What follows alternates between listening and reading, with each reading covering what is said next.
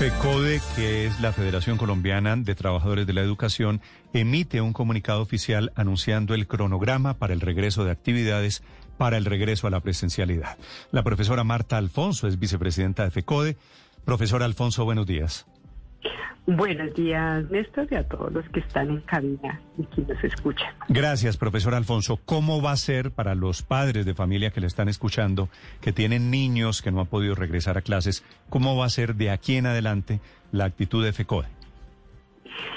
Bueno, eh, nosotros y nosotras llamamos hoy a que se inicien las actividades académicas. Sabemos que en la mayoría del país, pues, se sigue en la virtualidad. Hemos estado haciendo asambleas para con instituciones educativas y en departamentos, pensando precisamente en cómo va a darse Pues también hay que decir que nosotros nos sentamos mañana en la mesa, que hay un acuerdo de recuperación de actividades eh, académicas, porque nosotros cuando salimos a paro sabemos que tenemos que responder por el año escolar y ustedes lo han visto en los anteriores paros. Entonces, en eso, eh, pues es un punto que se va a tratar, pero obviamente cada entidad territorial, que son 96, tiene un cronograma diferente. O sea, salen a vacaciones en tiempo diferente, tienen semanas de institución en tiempo diferente, entonces toca hacer las planeaciones para acordar esa reposición, porque hay algo que a nosotros nos queda claro y es que el trabajo, los contenidos, eh, el acompañamiento debe darse para que se cumpla con todo el plan de estudios del año. ¿sí? Eso independiente de la actual situación Alfonso, de pandemia. Solamente sobre esto, solamente sobre esto una pregunta. Desde el 28 de abril, que es cuando comienzan las movilizaciones, hasta el viernes pasado, ¿Cuántos días de estudio perdieron los niños de los colegios públicos en Colombia? Son eh, 26 días, estábamos ahorita precisamente mirando eso para, porque pues nosotros tenemos que organizar son 26 días que pues, se sacan los festivos y, esas fechas. Son 26 días, 26 días, sí, son 26 días que se dejaron de atender en, en, en virtualidad, digamos, 26 días que deben ser repuestos. Sí, nosotros normalmente lo que se hace es un plan de recuperación. Obviamente hay unos acuerdos que se hacen porque hay que organizar varias situaciones. Recuerden que también hay días institucionales o otro tipo de actividades. Y también porque está la expectativa de que el segundo semestre se pueda llegar a las instituciones de manera presencial además porque los colegios que estaban en alternancia tenían unas planeaciones un poco complejas para cubrir el año escolar. Entonces este año además es un año con condiciones eh, bastante complejas que sí tenemos que abordar y resolver. Eso es un compromiso total. ¿Cuál, ¿Cuál es eh, la idea para reponer esos 26 días de clases para los niños y niñas en el país, profesor Alfonso? 26 días es pues un mes, básicamente, un mes de clases que se perdió. ¿Cómo lo van a recuperar? Eh, lo primero es que en los consejos académicos y en los consejos directivos, pues se entra a evaluar en qué momento estaba el año escolar, eh, porque no todos, eh, les comentaba, tienen el cronograma, algunos estaban terminando el periodo, otros empezando, mirar los contenidos y obviamente no es igual en todos los grados. ¿Cierto? Porque uno, eh, dependiendo, uno se puede compensar igual un primero de primaria a un grado décimo por el tipo de materias y las intensidades horarias.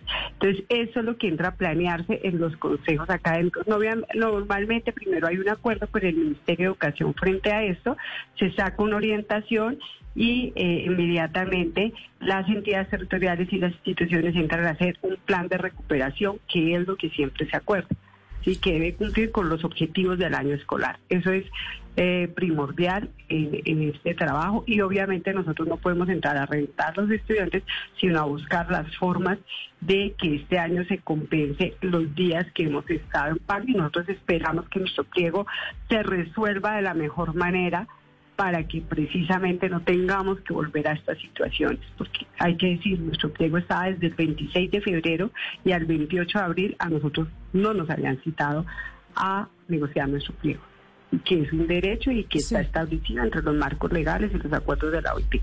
Eh, profesor Alfonso, eh, porque tomaron esta decisión? ¿Por qué cambiaron ya de opinión?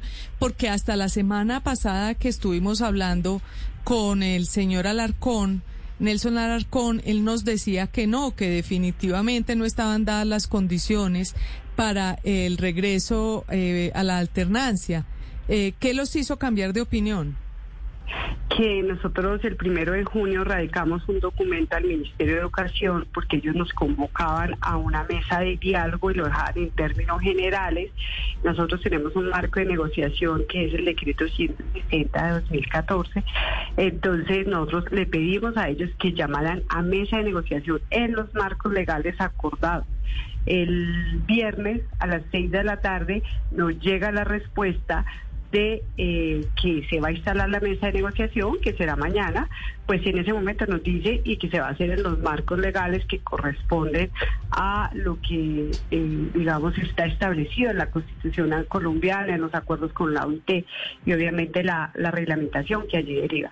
Entonces, nosotros decimos, listo, vamos, vamos con, con toda la digamos, la disposición de que se llegue rápidamente a acuerdos y, retomamos. En otras épocas hemos negociado en medio del paro, esta vez nosotros sabemos el tiempo, la condición, hicimos un balance, tuvimos, vamos a la mesa a, a negociar y esperamos pues que del otro lado se pueda llegar a acuerdos, se puedan cumplir, porque hay muchos acuerdos que se firmaron y no se cumplieron, que los decretos eh, para el cumplimiento se quedaron en el Plan Nacional, eh, perdón, en, en, el Ministerio de Educación y que en el Plan Nacional se quedaron de, desarrollo muchos puntos que son de obligatorio cumplimiento y que no se han cumplido como la reforma al Sistema General de Participaciones. Entonces, vamos a decirlo así, es un acto de, eh, de, digamos, en relación a esto, el compromiso nosotros de entrar en esta mesa con toda la disposición, pero también esperamos que del otro lado eh, haya la misma. Entonces, a mí me parece una buena noticia, como seguramente le va a parecer a siete millones de niños que estaban pendientes de este anuncio. Profesora Alfonso, gracias por acompañarnos esta mañana más Gracias. Es Marta Alfonso, vicepresidenta de FECO, del Sindicato de los Maestros. La ministra de Educación es María Victoria Angulo. Ministra, buenos días. Buenos días, Néstor. Un saludo a usted, a todos los miembros de la mesa y a todos los oyentes. Ministra, ¿cómo ve usted ahora el cronograma con el anuncio de FECODE sobre regreso a la presencialidad? Bueno, Néstor, varias claridades. Bueno, muy bien que los maestros anuncien el retorno, pero pues contarles a todos los colombianos que ya parte de los niños salieron a vacaciones la semana pasada y el resto sale esta semana. Entonces, eso para contextualizar y no llevarnos a equívocos. Así que la invitación es estar listos para después de la semana de receso, como lo había dicho yo desde hace dos semanas con el ministro de Salud, mediados de julio, tener la presencialidad plena de todos los maestros y de todos los niños. Esa sería la, primera respuesta, Néstor. Es decir, que el anuncio de la circular de la semana pasada termina siendo un saludo a la bandera, ministra, porque FECODE decía que desde hoy regresaban bajo el modelo de alternancia los niños y los maestros a clases. Pero usted nos dice que básicamente la mayoría de los niños ya salieron a vacaciones. De acuerdo, y otros salen esta semana lo cual uno recoge de allí es la voluntad de ellos a retornar, que me parece importante, pero cada tema hay que contextualizarlo ¿no? y expresar que ya al final de esta semana salen a receso escolar. Ahora, ministra, eh, es cierto, usted tiene toda la razón, un anuncio de estos con los niños en vacaciones pues termina siendo medio, medio carreta, pero lo cierto es que cuando terminen las vacaciones, cuando se reintegren los niños, y allí la importancia... En un mes, habrá, en un mes, el 15 de julio, clases presenciales. De acuerdo, Néstor, tal cual, y creo que es en lo que tenemos que concentrar todos los esfuerzos con los mandatarios locales. Les dirigía yo a ellos una comunicación el viernes pasado a todos los 96 entre alcaldes y gobernadores para los últimos detalles que hagan falta en la implementación del protocolo de bioseguridad y estar listos para mediados de julio. Además, obviamente, del plan de vacunación que avanza a buen ritmo.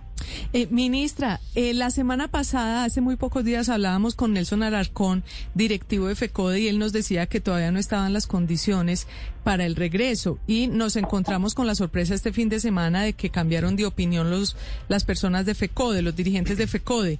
¿Qué los hizo, usted qué cree que qué los hizo cambiar de opinión? ¿O qué tipo de pues, conversaciones tuvieron?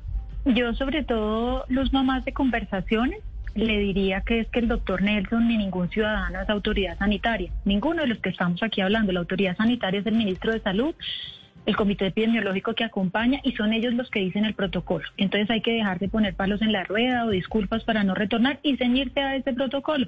Y yo creo que después de seis meses de trabajo, habiendo entregado los recursos a las entidades territoriales y resumiendo que el protocolo son cuatro cosas principales, que es el uso del tapabocas, el metro de distancia, la higiene de manos y la ventilación, pues ya están listas las condiciones. Entonces, qué bueno que ellos hicieron esa reflexión y concluyeron lo que ya habíamos dicho el ministro y yo hace dos semanas, y es que están dadas las condiciones para el retorno. Sí, ministra, bueno, lo que sea que los haya hecho cambiar de opinión, bienvenido, por supuesto, pero quiero preguntarle en este mes largo de vacaciones, tras casi un año de vacaciones, o por lo menos en educación presencial, ¿qué va a hacer el ministerio con los profesores? y se va a sentar a revisar pensums y currículos de cara a las nuevas realidades y de cara al atraso indiscutible que traen los estudiantes. De acuerdo, Paola. Nosotros lanzamos, hubo una, un encuentro la semana pasada con todas las secretarías de educación, un sistema que se llama Evaluar para Avanzar, cubre desde grado tercero hasta grado once, aborda áreas como matemáticas, lenguaje, ciencias, competencias socioemocionales. No es una prueba, sino es un sistema con muchos contenidos que va a permitir a los maestros usarlo para detectar dónde están estas brechas de aprendizaje. De esta manera, en estas semanas, aprovechar para orientar curricularmente cuál va a ser el foco del segundo semestre. Sabemos que las brechas son muchas y que ese debe ser el interés prioritario. Y tendremos en dos semanas más también otro foro ambientando justamente este espacio para trabajarlo directamente con maestros y directivos para lo que va a ser el ciclo de evaluaciones, las evaluaciones de grado tercero, quinto, séptimo, noveno y once que ustedes dirán y, toda esta inversión de dinero en evaluaciones en medio de esta pandemia, pues eso es responsabilidad, porque esas evaluaciones lo que le van a dar a cada entidad territorial es ya la realidad del detalle de dónde están las brechas y cómo fortalecer este segundo semestre de clases. Sí, ministra, dice usted que la vacunación va bastante avanzada. ¿Cómo va? Porque usted dijo el viernes, si no estoy mal, que esperaban que este fin de semana se completaran 350 mil maestros y maestras vacunados. ¿Cuántos van y cuántos esperan vacunar de un total de qué? ¿De cuántos estamos hablando?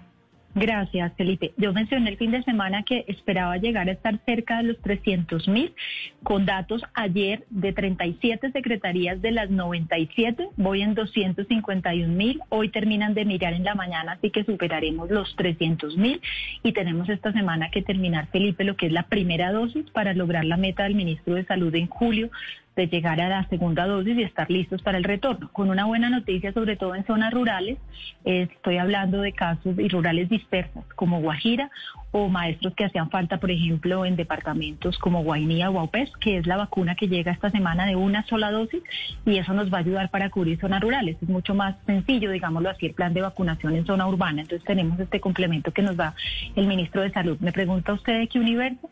Son alrededor de 500 mil maestros entre los maestros de colegios públicos y privados. Recordemos que los de colegios públicos son cerca de 326 mil. Así que esperamos que esta semana pues ya completemos la primera dosis de todos los maestros y directivos. Y ayer se abrió la vacunación de educación superior, que también estaba a la espera de esta noticia. Ministra, escucho mm, a la profesora Alfonso hablar de 26 días hábiles que se perdieron. Y, cuando me dicen para recuperarlos veo muy complejo. Creí que no iban a salir a vacaciones y que a partir de allí se iba a recuperar los años. El tiempo perdido, ¿cómo recuperarlo? Claro, hay que recuperarlo, Felipe. Nosotros iniciamos, como le enviamos ayer a través de la Secretaría General del Ministerio, la respuesta a la Federación de Educadores, la mesa de trabajo de la negociación que se hace cada dos años con todas las distintas centrales sindicales el día de mañana es muy importante pues poder revisar todos los temas que están allí contemplados, poder avanzar en ello y ahí mismo coordinar justamente cómo serán los procesos de recuperación, porque obviamente como funcionarios públicos tenemos que honrar cada día de clase pagado, pues tiene que ser un día de clase dada. Entonces, eso será temas de, como mencionaba ahorita la profesora Marta en su respuesta, de lo que es un proceso que comienza mm. el día de mañana, justamente. Bueno, y ellos parecen estar dispuestos a esa recuperación de las clases. Ministra, gracias por acompañarnos esta mañana. Feliz día. Muchísimas gracias, Néstor. Un saludo a todos y a los oyentes.